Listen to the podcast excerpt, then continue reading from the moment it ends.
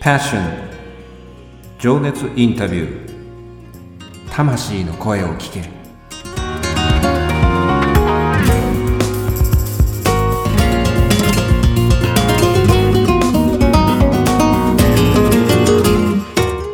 この番組はさまざまな分野で活躍されている魅力的なあの人。この人の熱いパッション情熱の根源にある魂の声を5人のインタビューナビゲーターが様々な角度から聞かせていただく情熱インタビュー番組です。本日のインタビューナビゲーターは私、ポッドキャストディレクターのあっちゃんです。そして本日のゲストは第3週目のご登場です。神戸を拠点に関西で活躍していらっしゃいます応援ソングライターのゆうかさんです。ゆうかさん、今週もよろしくお願いいたします。よろしくお願いします。3月のマンスリーゲストとして4週にわたり応援ソングライター優香のパッションと題してお話を聞かせていただいております。優香さん、本日は3回目の情熱インタビューですがいかがですか？まだ緊張してます、あの、前よりかは、あのだいぶ緊張ほぐれてきております。よかっはたよかった。意外と口下手なシンガーソングライターというのが分かってしまいました。い。そうなんです。喋るのもともと苦手だったので。はい。もうそういうのは微塵にも感じさせないですね。やっぱりね、そこのところはね。で、でも、ライブ出演と、例えばメディア、例えばテレビとかラジオ出演だと、どっちが緊張します？そうですね。でもやっぱりメディア出演の方が、また緊張しますね。うん、うん。なるほどね。まあね、ライブだとこう自分のコントロールを聞くっていうか、あの、自分の得意なとこそうですね。うんうん。MC じゃあ、ライブで言うと、じゃあ MC がある、えーライブと、新聞や雑誌などの取材も含めたインタビュー、まあ聞かれることと比べると、どっちが緊張します？いや、ちょっと MC が入ると結構一緒ぐらい。一緒なんだ。まあでもまだ、まだ、いやでもやっぱりメディアの方がね、緊張しますかね。うまくまとめれるかなとか考えたり。はい。そうかそうか。そこはやっぱりこう、ライターっていうか違うところの感覚っていうか、が入る。そうですね。。ちょっとね、また感覚変わりますね。はい。なるほどね。さて本日のテーマは、ライブでのパッションと題して情熱インタビューを進めてまいりたいと感じております。ところでライブといえば3月7日土曜日に開催されました、あの例のコナン君と料理が大好きな音羽さんとのライブ。ホワイトなティーパーティー、音羽優香マンあツーマンライブかのご様子をお聞かせいただきたいと思ってるんですけど、どんなライブになりました？はい。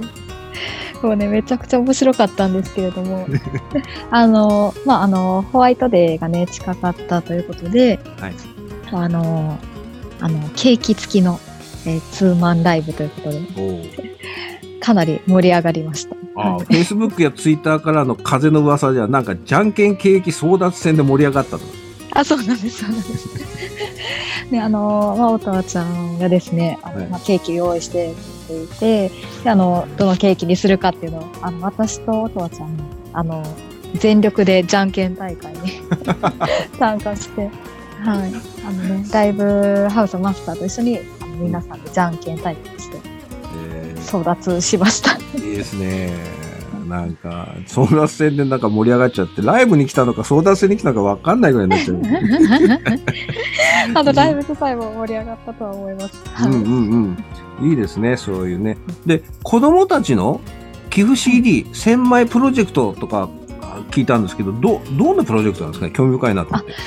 そうなんです。まだちょっと未定の部分あるみたいなんですけれども、あの CD の売り上げ、1000枚分の売り上げを、あの、施設にいらっしゃるお子さん、何かしらの理由でちょっとやりたいことが、うん。あの、まあ、でき、あの、やりづらいような、はい。あの、ちょっとまあ夢の扉をちょっと閉ざされがちなうんお子さんに対して、うん。あの、やりたいことできるようにという、そういう支援を、金銭的な使用を、支援をしようとしてるみたいですね。なるほどね。はい素敵ですよね。そういう意味では、こう、うんいろいろな、その、ご自分のアーティストっていう立場でいろいろ発信したり、いろいろこう貢献したりっていうのはね、なかなかできることでもないなと思ってね。うんうんうんんそうですね。なんかご自身もその、ね、なかなかあの高校生の時に自分の、歌いたいと、シンガーになりたいという夢を言い出せなかったりとか、うん。うんうんちょっといったあの社会人で鬱に近い感じになられたってこともあって、余計ね、そういう思いがあのうん。強いのかなって、素敵だなと思います。うん、はい。なるほどね。なんかそういう意味ではこう、恩送りじゃないけれど、そういうなんかこう、誰かの応援をしてるっていうね、部分ではすごく素敵だなっていうふうに感じますね。うんうんうんうんそうなんですねだからツイッターもね、フォローしちゃってますもん、私もね。そういう意味では、あ、ね。されてますか。ハムスターの金ちゃんの動画見たさにってありますけど、ね、また朝、可愛いですね。そう、可愛いんだけど、朝の挨拶がね、おはむはむございますから始まりますからね、もう。そうねなんかそうそうそうそうライブの当日も朝5時起きだったってツイッターに上げてありましたもんね。準備がね、すごい多分大変だったと思います。うんツイッター見ただけだ、すごいなぁと思ってね。当日大きいスーツケースでね、来られました。うん。なるほどね。よかったですね。いい感じのライブでしたね。あの、唐突なんですが、一番最初に人前でやったライブっていつ頃か、ゆかさん覚えてらっしゃいます？あの、どんなライブだったか。そうですね、あの、高校生の時に、えーと、まあ、軽音楽部に入っていて、はい。まあ一番最初のライブです。うん。その時ってどんなライブだったんですか？こう、例えば学園祭とかあるじゃないですか、いろいろ。えっ、と、そうです。まあ、学園祭というよりは、最初に入部して、多分6月ぐらいにですね、おう。あの、まあ、演奏会兼ライブといいますか、うんうんビートルズ、私、あのギ、ギターやってたんです。あ、ギターしてたんですか？キーキーボードじゃなくて、実は。あはあ。そうなんですよ。ビートルズを、えー演奏しまして、しかも、えっ、と、一本のギターを二人で分けて、こっからここの弦は私、こっからここはあなたみたいな感じで、あのー頑張ってやった覚えがあります。ちょっと待った二人で一本のギターを弾くの？あの、えっと、要は、そのギターはそれぞれが持ってるんですけれどもあ、最初からはい1弦から6弦を、あの、抑えられないので、初心者すぎて。変な分け方をしたっていう思い出があります。また、なぜに、だって、お子さんの頃からクラシックピアノとか、ピアノって得意じゃないですか、そういう意味では。そこでチャレンジしたんですか、ギターに。いやそうなんです。あの、まあ、父親がね、あの、アコースティックのギターをずっとやってたっていうのがありまして、まあちょっとあの、ね、ゆいさんとか、すごい、あの、うん流行ってたうんうん時期で、まあちょっと自分もカバーしてみたいなとか、あとちょっと中学校の時にテニス部に入ってて、うんもう本当に運動音痴だったので、もうちょっと運動無理だなって、ちょっと音楽やっぱりやりたいなと思って。なるほどそう。ですね。キーボードそこまでなんか人数募集してなかった感じがあって。なるほど。そこの ところの人数加減もあってギターだったあ、そうですね。ちょっとチャレンジしてみましたね。はい。なるほど。その、知らないですよね。その何弦から何弦を二人で、それぞれ、あ、リード、リードギターとかサイドギターでやってるんだろうと思ったら、弦で分かれてたっていうのはね、そうなんです。それはね、あの、多分誰もやらないと思います、この時。その、その分け方って、3弦までと6、4弦から6弦っていうのは、笑えるな、それこれはは。無茶すぎましたね。はい。うんそえじゃあ、その、軽音の時って、ボーカルって、したことなかったんですか、あなかったんです。で、まあ、高校の時は、まあ、ひたすらギターやりまして、まあ、大学でも軽音サークルに入ったんですが、はあのその時にね、あの、椎名林、まあ、東京事変さんのうんバンドを最初にやろうってなって、うん。あの、その時は逆にそう、ピアノが足りなくって、うん。あの、あ、まあ、やっぱキーボードやろうかなと思って、うん。あの、やったんですが、ボーカルはほとんど、ほぼやらなかったですね。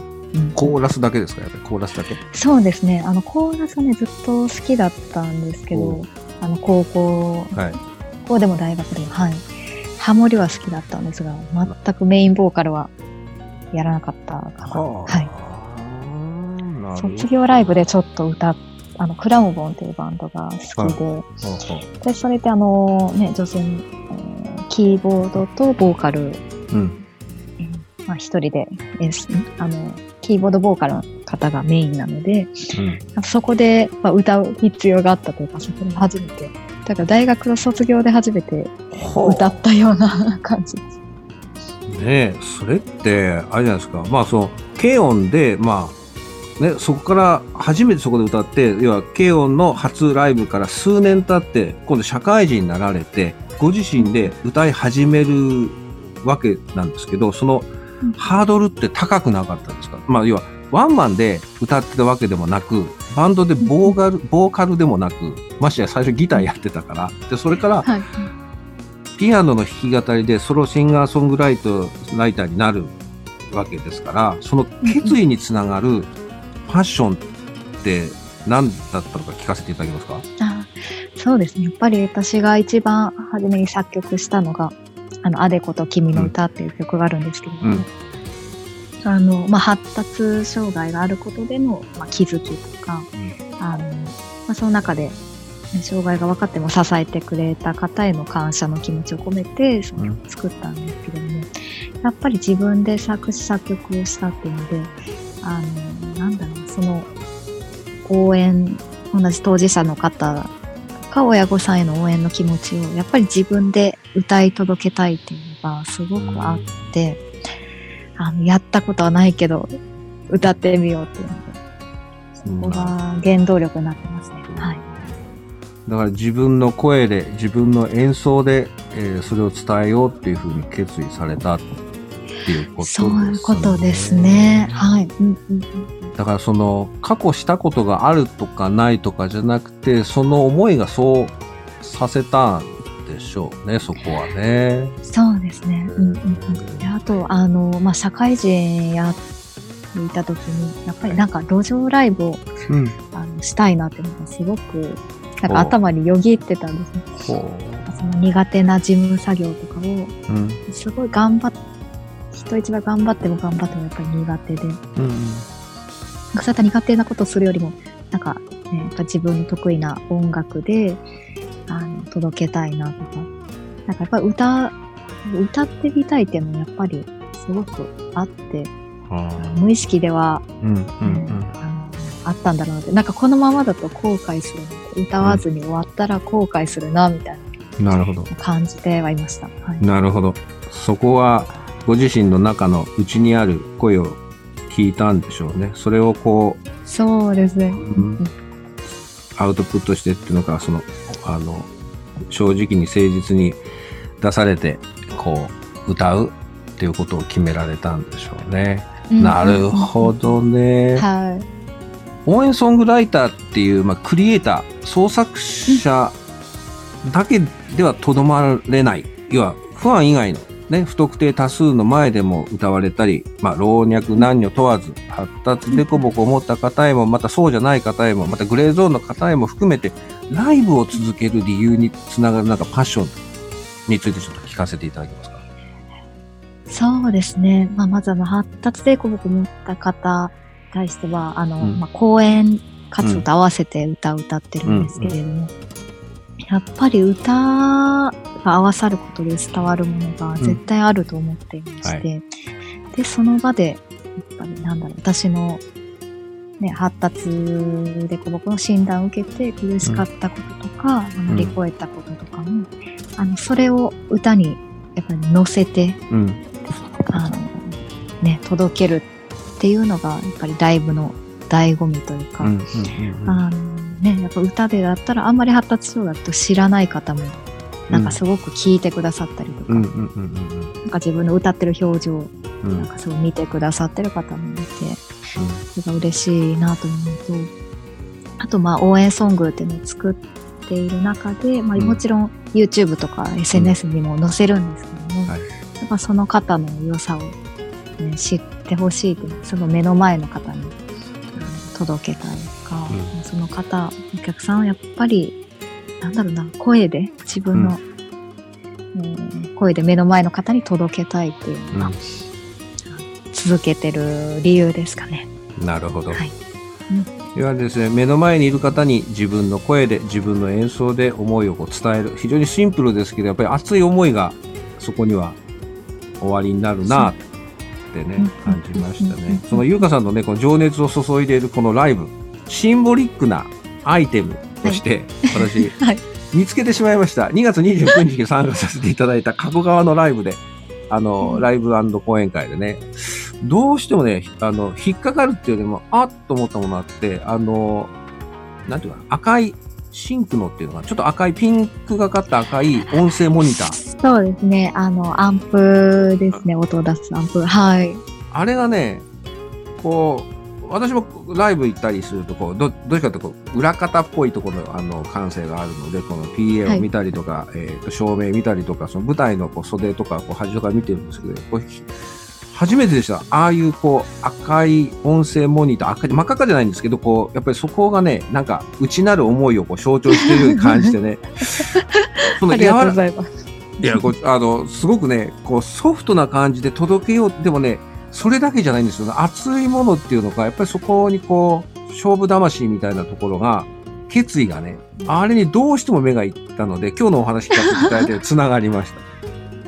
そういう意味では。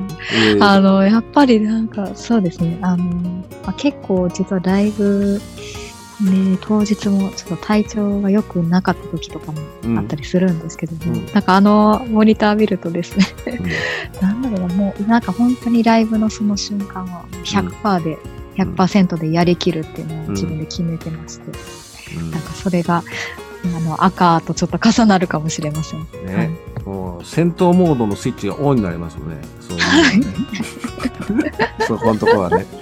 やっぱりアーティストですね、そこは切り、あの、スイッチが入るっていうか、あの、降りてくるっていうか、だから、あの、前回もお話しさせていただいたように、あの、皆さん、あの、一応 YouTube のその、時系列でご覧いただくと、この、シンガーソングライター、優香さんのこの表情っていうのが、本当にね、あの、神がかり的にこう、あ、あなんていうプロフェッショナルな表情になっていくっていうのもそうなんですけど、やっぱりこう、降りてくるっていうか、インスパイアされるみたいなところはね、そういうところで、やっぱプロ根性っていうかな、あのね、その、スポコンものではないですけど、昔の、あの、やっぱり根、なんていうか、魂入ってんなっていうのはね、やっぱり現場に行くと、だから、皆さんぜひね、ライブには、あの、お越しください。その、YouTube では伝わらない、もしくは CD では伝わらないっていうか、もっとそれが、あの、すごくいい風に感じれるかなと思うんですけどね、そこはね。その熱い思いのライブで、スタッフとして、ご自分たちの強みを生かしたスタイルで支えている仲間たちがいるんですよね。そうなんです。うんはい。本日のスペシャルゲストを優香さんからご紹介いただけますでしょうか？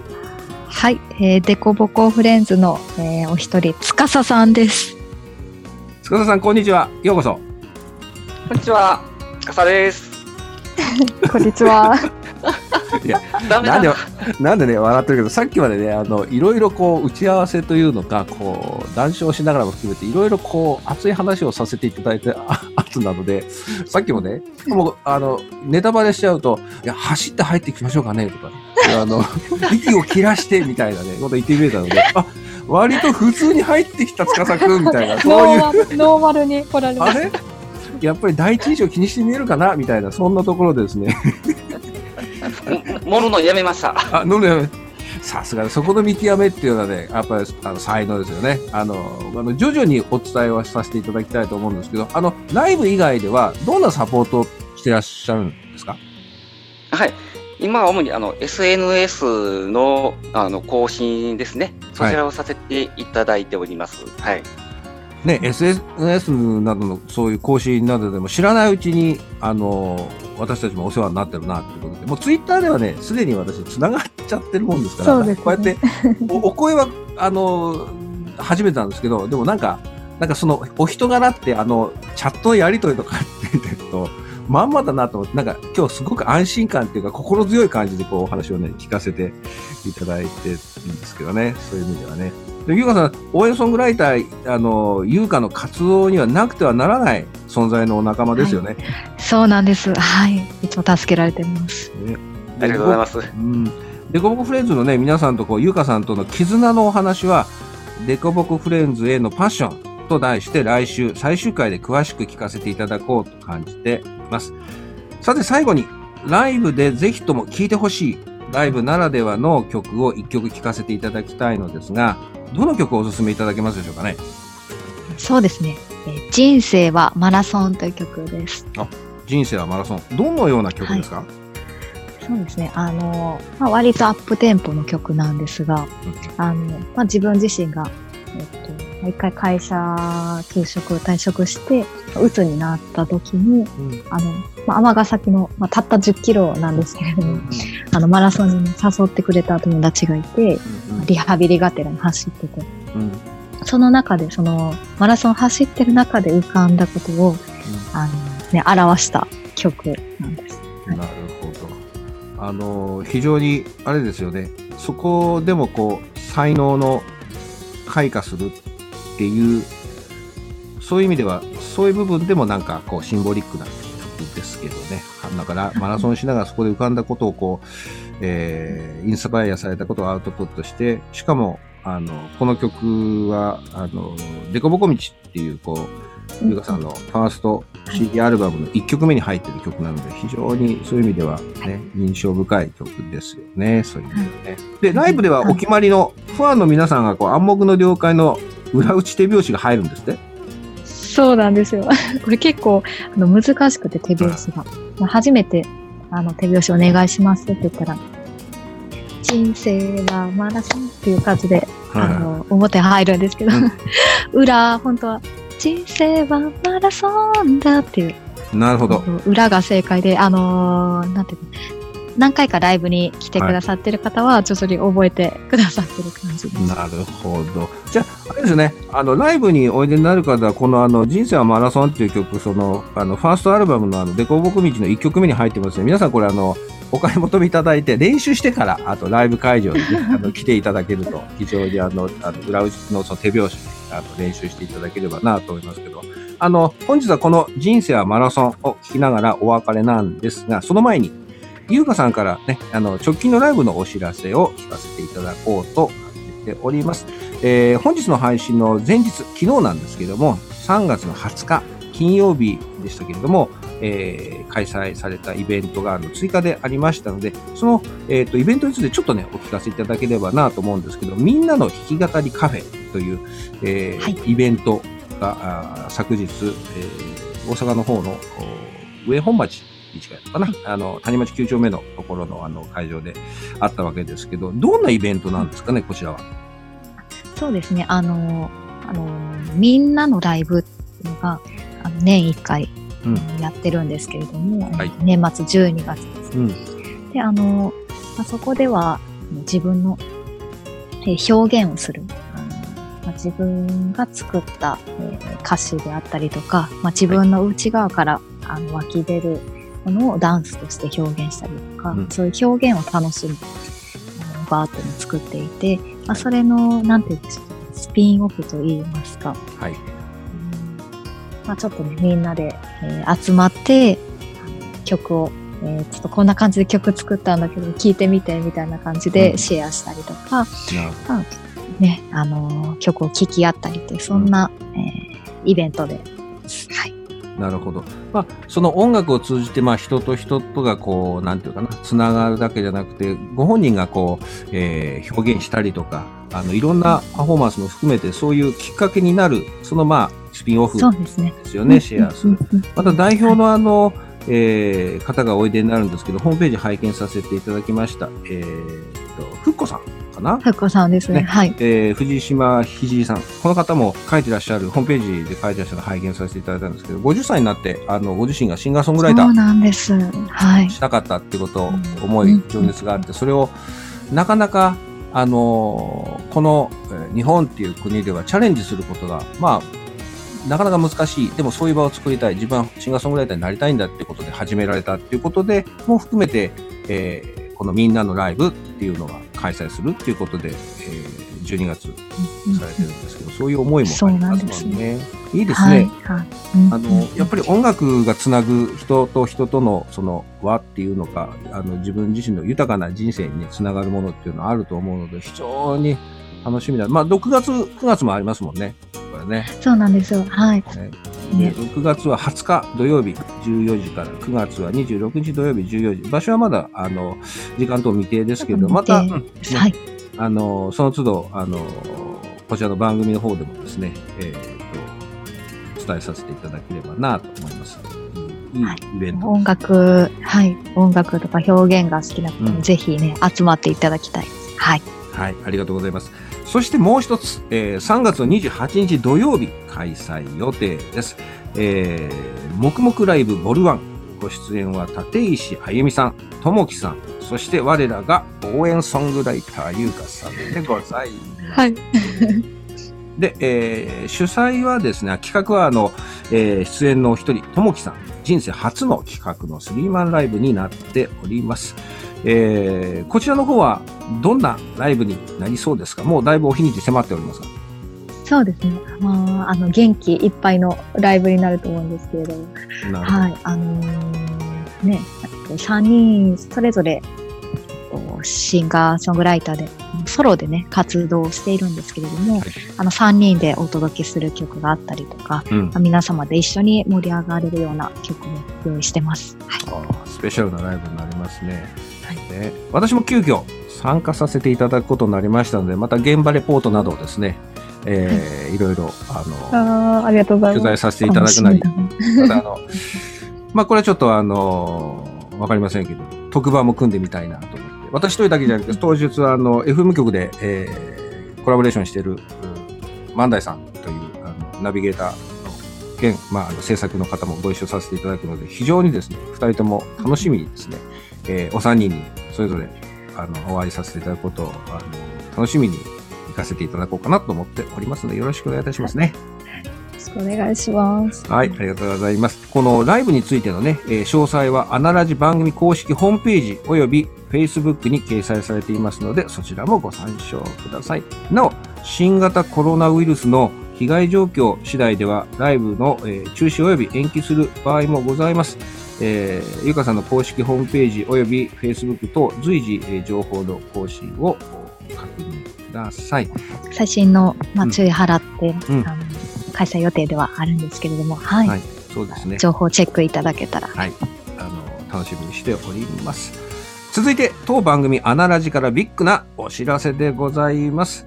本日のゲスト、応援ソングライターゆうかさんが4月6日から始まります。アナラジの月曜新番組のパーソナリティに決定いたしました。おめでとうございます。ありがとうございます。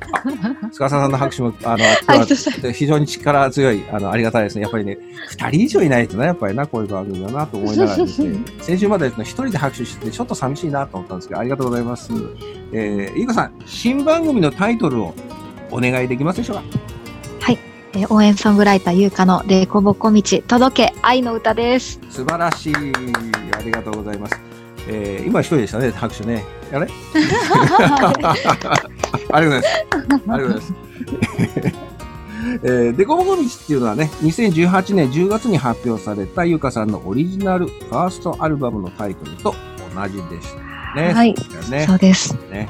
えーまたこの来週はですね、この素敵な仲間、デコボコフレンズの皆さんとのお出会いのお話や、今年、ゆうかさんとデコボコフレンズの皆さんが挑まれるライブのお話、そして新曲のお話や、新番組に挑む、こう、思いなどね、お話などを中心に、2020年4月新年度からの応援ソングライターゆうかのライブ活動についても聞かせていただきたいと感じております。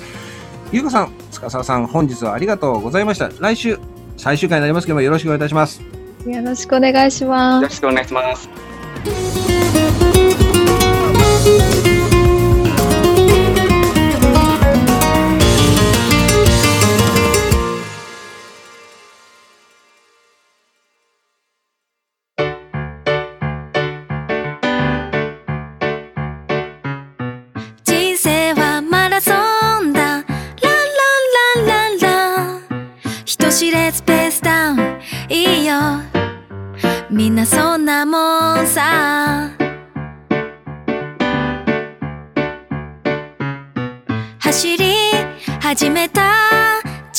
距離走フラッグの場所なんて知らず。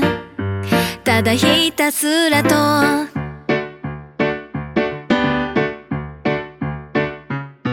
追い越し抜かされ。寂しくも。バイバイこんにちは。久しぶり。ね It's my life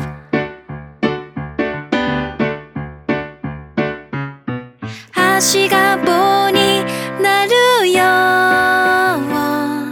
走り続ける。それともストップ。ストップイェイ人生その繰り返し。ランランランランラン。刻み続ける。それぞれの。マイストーリー。自分の足で。行くしか。行くしか。